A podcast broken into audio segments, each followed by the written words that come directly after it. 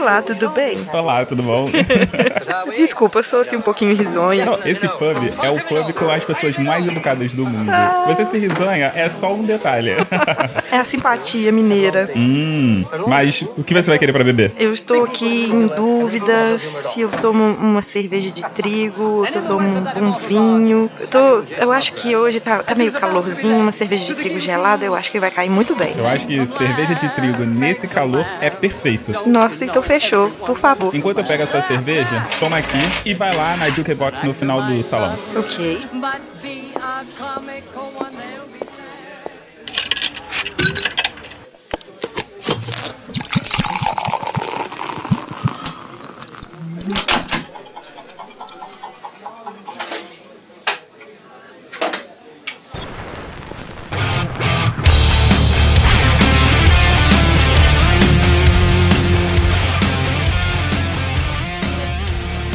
Bem-vindos a mais um Lobo, Dragões e Unicórnios. Aqui está a sua cerveja. Muito obrigada. Eu estou aqui com ela, que é mineira, mãe horária integral de um meninão arteiro, esposa, além de podcaster nas horas vagas. Cruzeirense, formada em engenharia de software. é ela mesmo, a musa dos seus ouvidos. Ela que, quando fala, encanta todo mundo que ouve podcast. Aninha! Ai, eu arrepiei toda agora. Avassaladoras da Telegram. Ai, ai. É, também tem vinheta também no Galera do Hall, né? É, e essa daí, ó. Meu Deus do céu, troféu babaca pra vocês. Tô ficando chique. Agora, eu quero saber o quão louca você é, mulher. Como você coloca. Primeiro, como você faz um Facebook pro seu filho? E segundo, como você deixa isso marcado? Então. Não é muito risco, não? Não, não tem Facebook pro meu filho. Isso é um artifício que só eu consigo ver. Você não consegue ver as coisas dele. É, mais ou menos, né?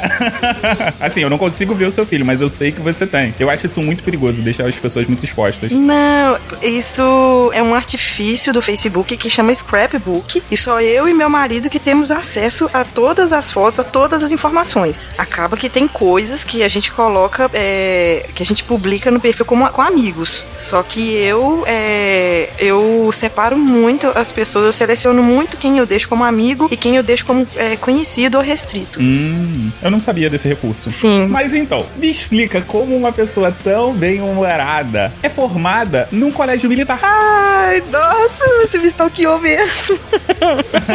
eu falei.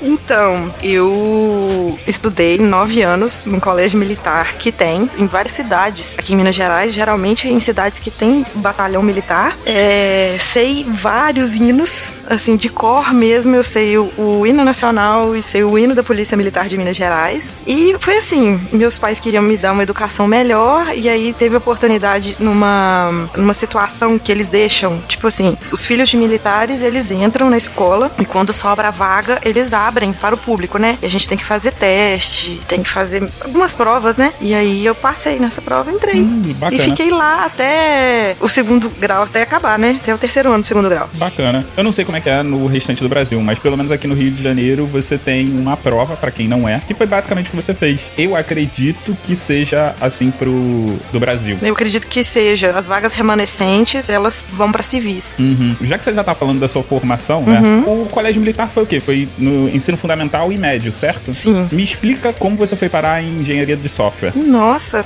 antes disso, eu tenho uma outra formação. Eu fiz faculdade de fisioterapia. Ó, não fala isso não, porque aí é que tu vai ficar recebendo cantada no Telegram. Pois é, mas hoje não, não posso receber cantada. Essa parte aí não tem negociação. Além de ser casada, há muito tempo que não pratica a profissão, né? Sim, sim. Eu estudei, fiz o período regular de cinco anos. Foi meio sofrido, mas eu consegui formar em não, não repetir nenhuma matéria. Isso é quase impossível, só, só que eu estudei em, em faculdade particular. Isso também não quer dizer nada, porque eu tive que passar muitas noites em claro, estudando muita coisa. E aí eu cheguei a fazer uma especialização. Não terminei a especialização, porque foi no fim dela. eh, eu tive uma conversa com a minha mãe. Minha mãe foi, foi muito significante para mim, que ela falou, falou assim, olha, Ana, é, já há muito tempo que eu vejo que a sua área é informática. Então, não se prenda porque eu paguei sua faculdade sabe? Porque pelo todo o sacrifício que você teve, isso você vai levar para sua vida. Mas a sua vocação é informática. E aí, assim, eu já tava estudando, foi aí que eu resolvi tirar a certificação Microsoft, passei, tirei certificação. E aí eu fui estudando, fui aprendendo. Meu marido é o grande incentivador nessa área, porque ele é também analista de sistemas, né? Hoje ele é arquiteto de software. E ele sempre me ajudou muito, sempre me deu um empurrãozinho e eu fui procurando conhecer, procurando saber as coisas. E aí eu consegui entrar na pós, pelo meu período de experiência, em arquitetura e engenharia de software. E aí hoje eu sou especialista, sou fisioterapeuta, mas especialista em engenharia e arquitetura de software. Mas vem cá, vocês se conheceram na profissão ou fora da profissão? Nossa, totalmente fora. Você já ouviu falar em CQ? Nossa senhora, não fala isso não que isso é realidade. pois bem, isso já vai fazer 16 anos. Ah, nem muito tempo. Anos 2000 aí. Sim, infelizmente, um marco, assim, ruim do ano que a gente começou a namorar foi 2001, 11 de setembro. Assim, um marco daquele ano, né? Uhum. Mas assim, quem é a Aninha do Comentadores, do Pode Programar, e a Aninha que é mãe e que é esposa? Nossa, a Ana, que é mãe, que é esposa, é, é uma pessoa, assim, sou bem-humorada, gosto de rir de piada ruim. Marido, se você ouvir isso, você sabe o que que é, que você conta muita piada ruim, sabe que eu racho de rir. eu sou uma pessoa também muito severa, porque eu cobro, cobro dele, cobro do meu filho. Meu filho segue horários quando tá aqui em casa, horário de comer, horário de tomar banho. É, de vez em quando, quem já gravou comigo sabe que eu sigo um padrão, eu só gravo depois que eu faço ele dormir, eu faço ele dormir todas as noites. É, e eu tenho horário para isso. Para mim, eu me sinto bem tendo horário. Isso aí vem do meu pai, que sempre também teve horário comigo para as coisas. Eu sou. A formação militar não tem nada a ver. Não, é, tem essa coisa também de eu ser um pouco rígida, tem costumes, por exemplo. Na escola eu sempre tinha que usar meia branca. Eu não consigo usar meia colorida. pra tênis, eu tenho até umas meias aqui que eu quase não uso, outras meias de outra cor sem ser branca. As brancas que vão embora primeiro. Um pouco de patriotismo, por exemplo, eu vou assistir um jogo, quando toca o hino nacional, eu tento ter respeito por aquele momento. É, algumas coisas, mas é, é, o tempo todo eu sou meio doida, eu converso. Quem me conhece assim na vida, assim, sabe que eu dou altas crises de riso o que vocês veem no, nos podcasts, isso acontece. É mais ou menos isso. É aquela pessoa que, que gosta de, de assistir série, tenta ler livro, mas não dá tempo porque é muita coisa. Ser mãe, ser podcaster, ser analista de sistemas, ser dona de casa também, tentar ser filha também, porque meus pais não moram aqui em Belo Horizonte, mas isso tudo é uma correria muito grande, é, mas é gostoso. Não, é complicado conciliar todos esses horários. Você sempre me pergunta, né, como que eu consigo, e eu falo, só Deus é. sabe. Você tem uma fórmula mágica para poder caber todas as suas atividades nas 24 horas do dia. Eu não consigo fazer metade do que eu me programo. E olha que eu tento me programar. Mas assim, metade do que eu penso, eu não consigo fazer. Na verdade, eu determino alguns compromissos que eu tenho que fazer naquele dia. E o que eu consegui fazer mais que isso é lucro. É, um exemplo é eu mudei de apartamento e eu ainda tenho algumas caixas aqui. Então minha meta é tentar é, organizar uma caixa por dia. Isso aí não acontece. Eu tô mais ou menos organizando uma caixa quatro dias, cinco dias. Mas assim, todo dia eu tento organizar um pouquinho, boto uma roupa no lugar, boto uma vasilha no lugar. E eu tenho coisas, por exemplo, todo dia X é um dia que eu lavo roupa, todo dia Y é o dia que eu passo roupa. É, se eu gravo podcast, por exemplo, é, eu pode programar, eu e a Jessie, a gente tem uma janela que a gente já deixa já pra gente gravar, a gente vê nessa janela de dias, quais são os dias para dar tudo certinho, a gente já combinou com o Miro o dia certo de sair. Só os comentadores que ainda não, não tem uma data definida, mas se eu puder definir as coisas, esses compromissos para mim é melhor. Basicamente é organização sem flexibilidade, né?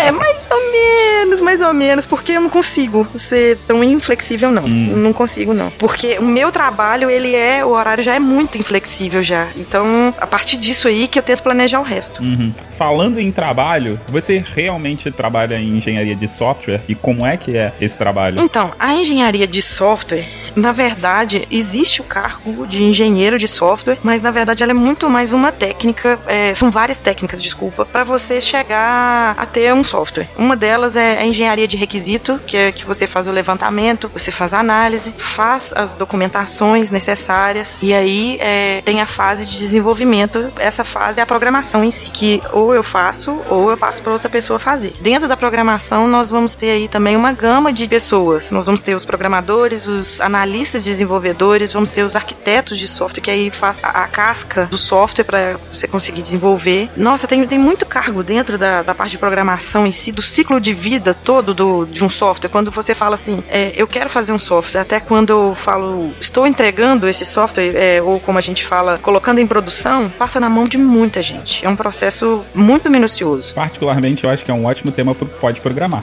Ah, sim. É, é, um. Tem muita coisa que dá pra gente falar ainda. Mas você tá trabalhando nessa área há quanto tempo? Pois é, eu já trabalho nessa área há mais ou menos uns oito anos. Nossa, isso tudo? Uhum. Na área de TI, né? Você trabalha na área de TI, mas você trabalha principalmente na área de informática. É, a tecnologia da informação, ela é informática. Assim, eu tô falando a grosso modo mesmo. Uhum. E a gente sabe que a maior parte do público que trabalha nessa área é um público masculino, Uhum. correto? Sim. Como é que é lidar com homens o dia todo, ou a maior parte do tempo? Sabe que é muito tranquilo? É difícil lidar com mulher. Ó, você não é a primeira mulher que fala isso. Mas assim, os caras, eles respeitam, como é que é que funciona? Tem preconceito? Se tem preconceito, ele é grande, ele é pequeno ou ele não existe? Assim, é, tem um, um- aquele quê de, de surpresa que os homens é, acham diferente uma mulher desenvolvendo, porque é, o que tem mais na área são mulheres fazendo teste, né, que é a parte de qualidade, que quando o software ele termina de ser desenvolvido, ele é testado. Uma pessoa vem e pode fazer um ou vários tipos de teste em cima daquele software para liberá-lo, né? E geralmente mulher que faz tem esse papel de analista de teste ou de analista de requisitos, que é a pessoa que faz levantamento de requisitos. Geralmente isso é mulher que faz. É, desenvolvedora realmente tem bem menos. Apesar de que na equipe que eu estou hoje, tem eu como analista de sistemas, tem mais uma, tem uma outra que ela é analista desenvolvedora e tem uma outra que é analista de teste. É, são quatro mulheres. Num total de. É no total de uma. A, a nossa equipe mesmo, é, a parte menorzinha, deve dar uns 15 pessoas, assim. Mas no setor que eu trabalho, é macro, é gigantesco. É mais de 100 pessoas. Ah, mas assim, a grosso modo, que é quem tem que lidar no dia a dia, seriam 4 de 15, né? Sim. Até que tá uma parcela razoável. Sim. Considerando que não é uma área de interesse do público feminino, né? Até que agora é. Pelo Pode Programar, é, a gente tá vendo muito, assim, não tanto quanto a gente gostaria, mas estamos tendo muitos feedbacks femininos. Muitos. E isso tá deixando a gente, assim, extasiada. Eu e a Jessie, nós ficamos, assim, a gente pira. Acho que o Miro, ele, ele vê a gente comentando, assim, entre eu e ela, e ele também tá num grupinho só que a gente tem do Pode Programar. Ele deve pensar gente, essas mulheres são muito loucas. Principalmente a Ana, porque a Ana é a mais empolgada de- das duas, né? A Jessie, ela me- abaixa a minha bola. Ana, calma, calma. Ah, mas sempre tem que ter o sonhador e aquele que é pé no chão pra você ficar Sim. no meio termo. Eu e a Jess, eu, eu sinto que nós somos a dupla perfeita pra fazer esse podcast, pra fazer o que a gente faz, porque é muito encaixada a gente. E cada vez mais é, eu sinto isso, essa sintonia que a gente tem. Mesmo a gente é, estando fisicamente longe, a gente não se conhece pessoalmente. Ah, então quer dizer que vocês são as super gêmeas? Sim, nós somos super gêmeas, a gente brinca, a gente se chama de gêmea, porque a gente se completa nas opiniões, eu dou uma opinião, ela termina a opinião. Foi assim como pode programar a, a concepção, e a gente se admira muito por isso, porque a gente se completa, é uma coisa muito de doido isso, sabe? Ela é mais tímida, eu sou mais extrovertida, ela brinca que eu sou arroz de festa, porque eu participo de vários, e ela não vai, ela não participa de muitos grupos do Telegram, ela é muito reservada. Tô aqui falando dela, desculpa, Jessie, de falar de você. Se tem que pedir permissão, desculpa aí. Você não tá falando mal, você tá falando bem. Não, eu tenho muita admiração por ela, nossa. Se ela souber o tanto que eu admiro pelo pouco que a gente se conhece, é muito bacana. Já que a gente acabou indo por esse caminho, me diz como é que você conheceu a mídia podcast. É, vou falar como e quando. Quando eu casei, eu já conheci meu marido é, em outra cidade, mas a gente mudou para BH porque a nossa, a nossa área aqui no estado, praticamente todo, aqui é polo de tecnologia. Então a gente viu que nós teríamos melhores oportunidades aqui. E aqui você vai trabalhando em lugares diferentes, conhecendo pessoas diferentes, e alguém apresentou para ele podcast. E aí ele veio, olha só, Ana, você que gosta assim de aprender coisas, é curiosa e tal, deixa eu te mostrar um negócio. E aí eu fui ouvir, foi o Escriba Café. E eu o- Ótimo podcast. Sim, o Escriba Café, eu inclusive eu ainda não consegui conversar com o Christian o tanto que é significativo pra mim esse podcast. Porque quando eu entrei no Telegram, foi através desse grupo e dali que eu conheci os comentadores e daí que eu entrei na Podosfera. Então é é muito bacana. E aí dali eu, é, a gente também ouviu outro podcast e o trajeto pra nossa cidade, a cidade que nossos pais hoje moram, é mais ou menos umas 4 quatro horas de viagem. Então a gente alterna, ouvindo música, ouvindo podcast. Então a gente sempre trazendo coisa nova, ouvindo coisa nova. E aí eu fiquei muito mais, vamos dizer, entre aspas, viciada nisso do que ele. Eu tenho muito mais feeds do que ele. E aí eu, eu sempre ouvi, eu sempre, sempre tive minha opinião a respeito. E isso despertou a curiosidade de um comentador, que é o ALX. Então você foi parar nos comentadores porque você entrou no grupo do Telegram do Escriba Café? Sim. Como é que foi isso? Me explica melhor. Eu entrei no grupo no ano passado, deve ter mais ou menos um ano. E ali eu entrosando com o pessoal, tendo minhas opiniões, conversando sobre outros podcasts lá, eu comecei a, a conversar muito com o LX e com o Carlos Adriano, o Drix. E ali a gente conversava e tal, e aí ele convidou o Drix para entrar nos comentadores. E aí a gente foi fazendo lá um, um dia uma, uma, entre aspas, uma baguncinha de mandar todo mundo mandar áudio para conversar. E eu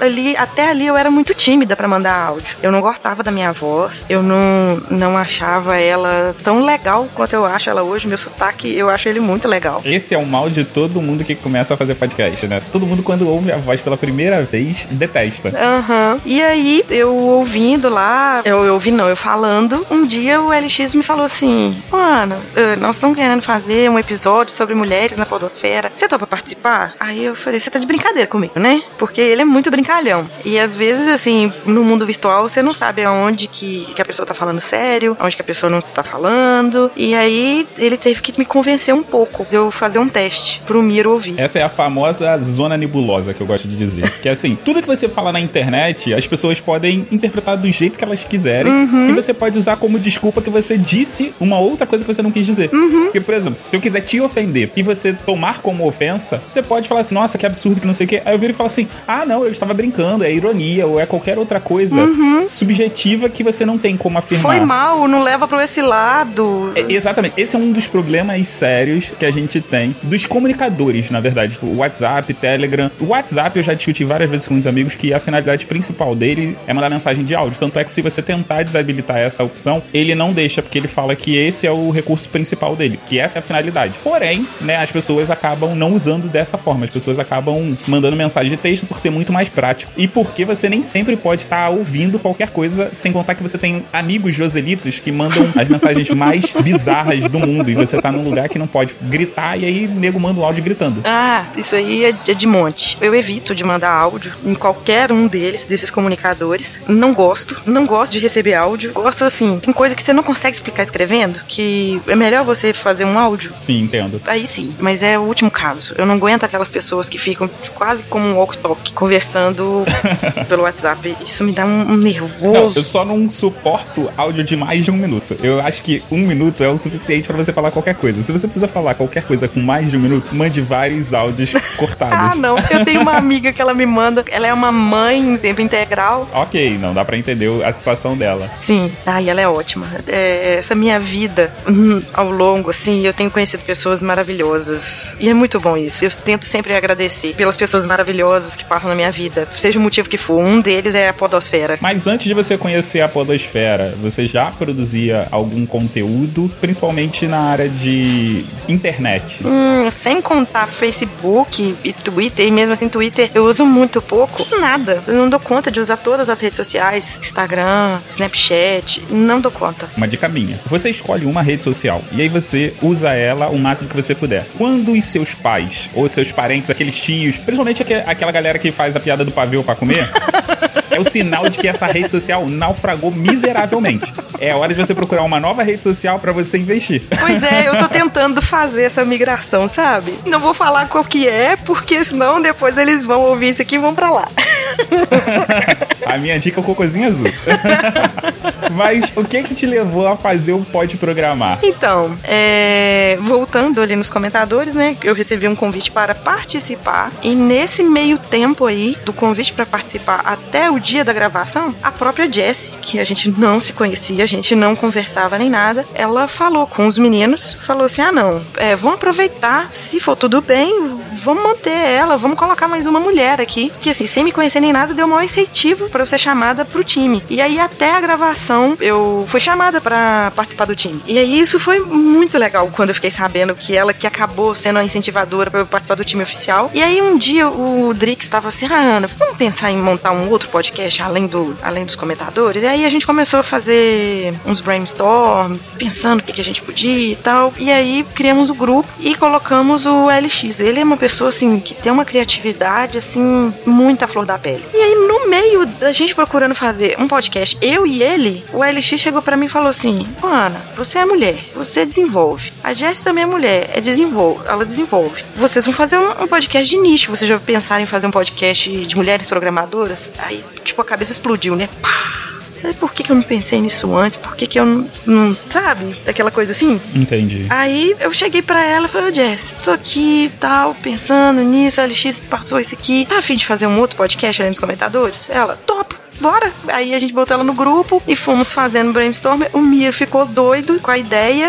e aí a gente foi fazendo a concepção e aquela coisa fluiu, como eu falei anteriormente, foi fluindo, foi fluindo, fluindo. E aí a gente falou assim, vamos gravar. A gente não tinha vinheta ainda, a gente não tinha um, um, um perfil a, de trilha sonora para seguir, não tínhamos logomarca, logomarca não é logo só, não tinha nada. E a gente gravou o episódio piloto. Daí que nós fomos fazendo o resto. Foi tão fluindo que aconteceu aconteceu isso. Uma das coisas que podcast me ensinou é vamos fazer e vamos resolver. Na verdade, foi vamos fazer, uhum. porque a partir do momento que você começa alguma coisa, tudo se encaminha. Ou você faz com que isso se encaminhe. Uhum. você tinha vontade de fazer um podcast, entre aspas, seu, né? Mais com a sua cara, ou não? Ou foi só aconteceu e aí virou manchete? Ah, eu, assim, sempre consumi e eu sempre achei, pelo perfil que eu vejo dos ouvintes do Nerdcast, os próprios meninos, né? O Jovem Nerd, o Azagal, eles são pessoas assim hoje que são muito difíceis de serem acessíveis, né? Uhum. Aí você pensa assim, nossa, essas pessoas são tipo artistas pra gente. Eu sou fã. Olha aquela voz do Christian Gurtner. Quando eu descobri ele é praticamente meu vizinho, assim, ele mora não muito longe daqui de onde que eu moro. Alguém stalkeando aí. não, ele já falou já lá no grupo lá do, do, Telegram de onde que ele é. Depois que eu comecei a conversar com os meninos dos comentadores, eu falei assim: "Ah, são pessoas acessíveis sim. É uma coisa se pensar pensar e tal. Aí você começa a imaginar, nossa, como é que eu faria um podcast? Faria um podcast de quê? Eu tava na época com a maternidade muito aflorada, né? Eu tinha acabado de ser mãe e eu comecei a pensar nessas coisas até que eu descobri outros podcasts falando de maternidade. E aí a coisa meio que aconteceu, aconteceu na hora certa. Porque foi a hora que eu fui convidada e a hora que o Miro concordou de editar pra gente, porque eu sei que eu sou uma negação para isso. Editar é a parte mais complicada do podcast. Todas as outras você resolve no instalar de dedos. Sim. Mas editar é a coisa mais complexa que existe no podcast. E se for olhar, ele que é o verdadeiro artista, o Miro, porque ele tira todas as gagueiras, ele deixa mais engraçado ainda os efeitos sonoros que eu faço. Toda vez eu tenho que elogiar ele muito, porque ele bota as músicas que eu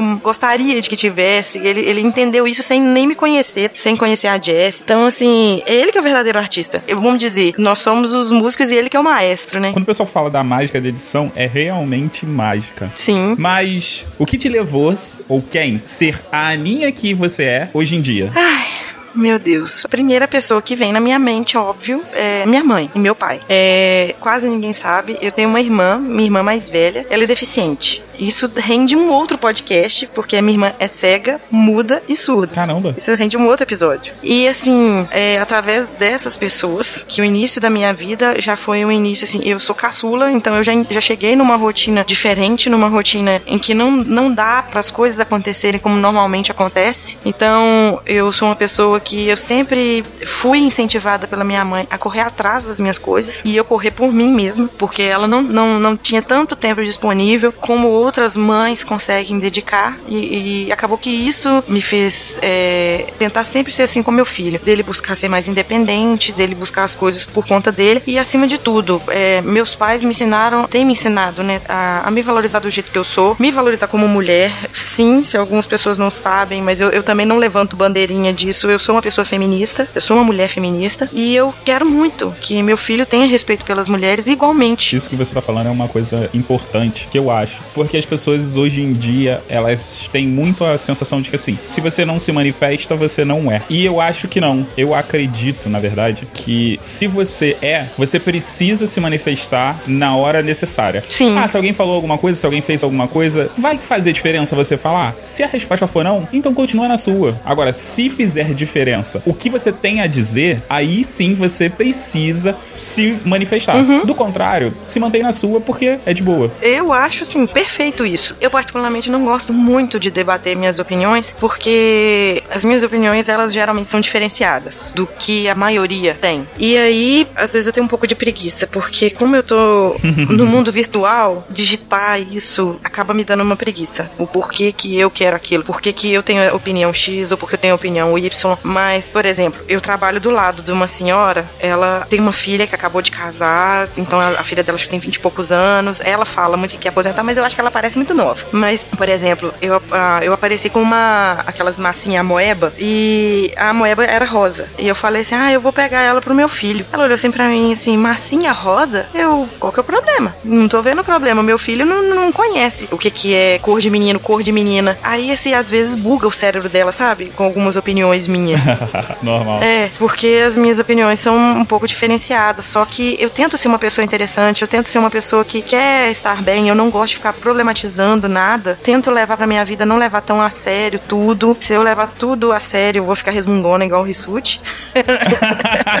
E ó que parece que a senhora tá no caminho, né? Olha, eu vou te contar, o meu perfil realmente é igual ao dele. Eu se deixar, eu e meu marido aqui a gente resmunga muito nós dois. Mas é essa coisa de trocar ideia, de discutir, vamos lançar um tema polêmico aqui em casa e vamos pensar fora da caixa com relação a isso. Vamos tentar ser mais empáticos com as pessoas que vivem aquele problema, aquela situação. É, vamos tentar ver por outro ângulo. Então assim, a gente problematiza aqui, mas internamente é para discutir. Ele gosta muito dessas discussões, sabe? Eu até não, não discuto com ele tanto quanto, porque a, gente tem opinião muito parecida. Então as discussões nossas são mais para ver assim, nossa, que bacana, realmente nós temos a mesma opinião e tal. Mas ele gosta muito de discutir com pessoas de, de, de opiniões diversas, assim, de bem extremo de opinião. E ele faz textão no Facebook, ele adora. Quem são as suas influências no podcast? Ai, eu não, não. Eu tenho pessoas que eu admiro muito. Tanto que cada podcast que eu sou convidada, se vocês tiverem noção o tanto que eu fico. Ai, eu fico muito feliz porque eu admiro cada um que me convida e eu sinto como se eu fosse fã. Sabe, fã que tá tendo oportunidade de estar com seu ídolo. Uhum. Eu sinto assim, toda vez que eu participo de algum podcast. E se deixar, eu me inspiro um pouquinho de cada pessoa, de cada podcast que eu ouço. Mas eu tento não me influenciar em ninguém. Eu tento seguir a minha linha. Não porque justamente que eu quero fazer um diferencial, mas é porque o meu podcast ele é de nicho e eu tento seguir o que os ouvintes querem. Ótima resposta. Lembrando que essa pergunta, na verdade, nenhuma pergunta aqui que eu faço, ela tem certo ou errado.